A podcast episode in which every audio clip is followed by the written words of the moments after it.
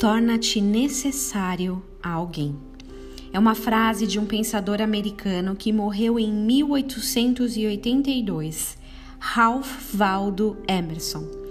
Ouvi uma entrevista com Mário Sérgio Cortella, um professor brasileiro que eu gosto bastante, o qual respondia uma pergunta da apresentadora Silvia Popovic.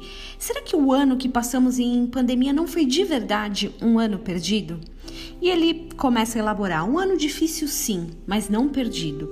O segredo, se é que eu e você podemos dizer assim, se existe esse segredo, está em pensarmos um pouco mais além de nós mesmos, um pouco além da nossa dor, um pouco além da nossa agonia torna-te necessário alguém. Você sabia que até Paulo, o apóstolo sábio e que muitas vezes, pelo menos para mim, me transmite tanta segurança, tanta fortaleza, até ele precisou de pessoas para fortalecê-lo? Um dos exemplos está lá em 2 Timóteo 16, onde ele fala sobre seu querido irmão Onosíforo.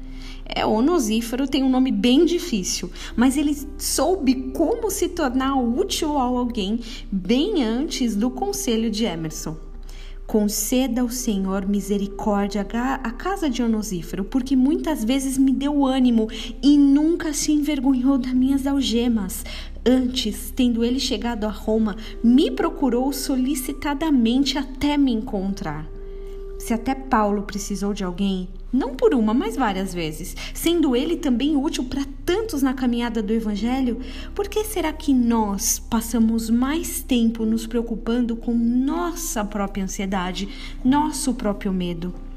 Será que passar por esses tempos difíceis, sendo útil aos irmãos, sendo útil ao reino de Deus, não nos faria minimizar ou até extinguir a sensação ruim que tenta nos desestabilizar?